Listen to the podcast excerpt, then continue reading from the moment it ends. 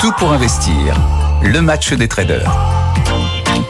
Nos combattants ce matin, ce sont d'une part Jean-Louis Cussac de chez Perceval Finance Conseil et Michel Delobel de chez MW Gestion. Bonjour messieurs.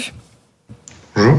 On est sur euh, Bonjour, une matinée qui démarrait plutôt de manière dynamique et puis là qui bon euh, la dynamique fait euh, long feu. Euh, Jean-Louis, qu'est-ce que vous allez faire de votre vendredi sur les marchés?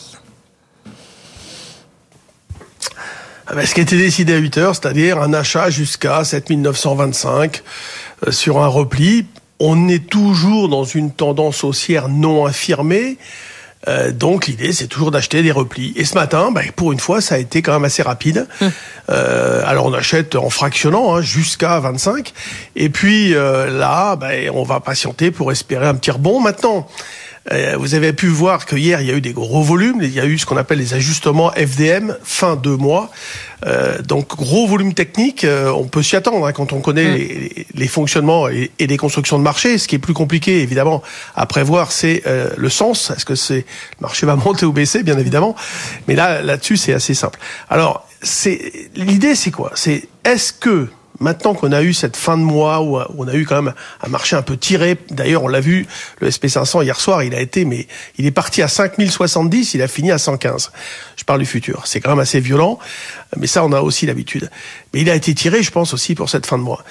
Euh, Est-ce qu'on va avoir un marché différent? Est-ce qu'on va peut-être euh, davantage respirer? Est-ce que c'est l'espoir qu'on a? Parce que c'est vrai que c'est compliqué d'être toute la journée derrière un écran avec des marchés qui passent euh, 4 heures à ne rien faire. Tout d'un coup, il y a un mouvement qui dure euh, une demi-heure et puis ça recommence, etc.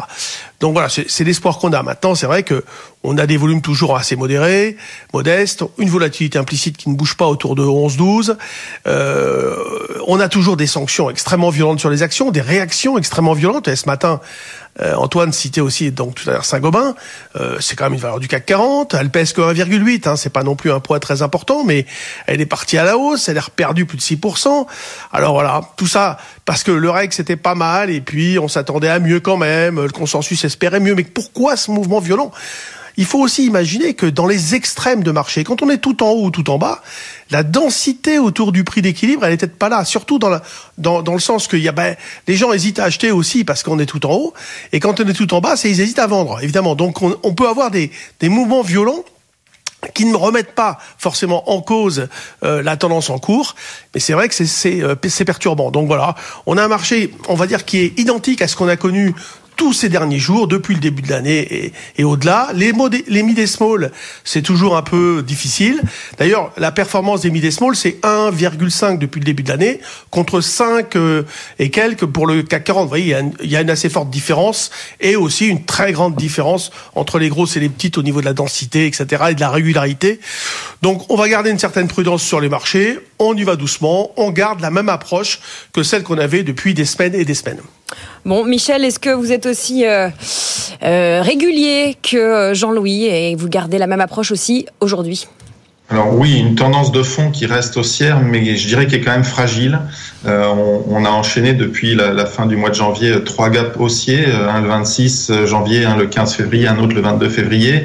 Et on voit depuis une semaine, on évolue sur une marge très étroite hein, entre 7920-25 et 7980. Euh, il n'y a même pas 1% d'écart entre les, les plus hauts et plus bas depuis vendredi dernier. Donc on sent un marché hésitant, mais il n'y a pas de signe pour l'instant d'alerte ou de retournement. Un petit peu comme le citait Jean-Louis, on sent une certaine nervosité, quand même hésitation sur les valeurs quand elles publient des résultats ou quand il y a des événements comme ça, avec pas mal de volatilité.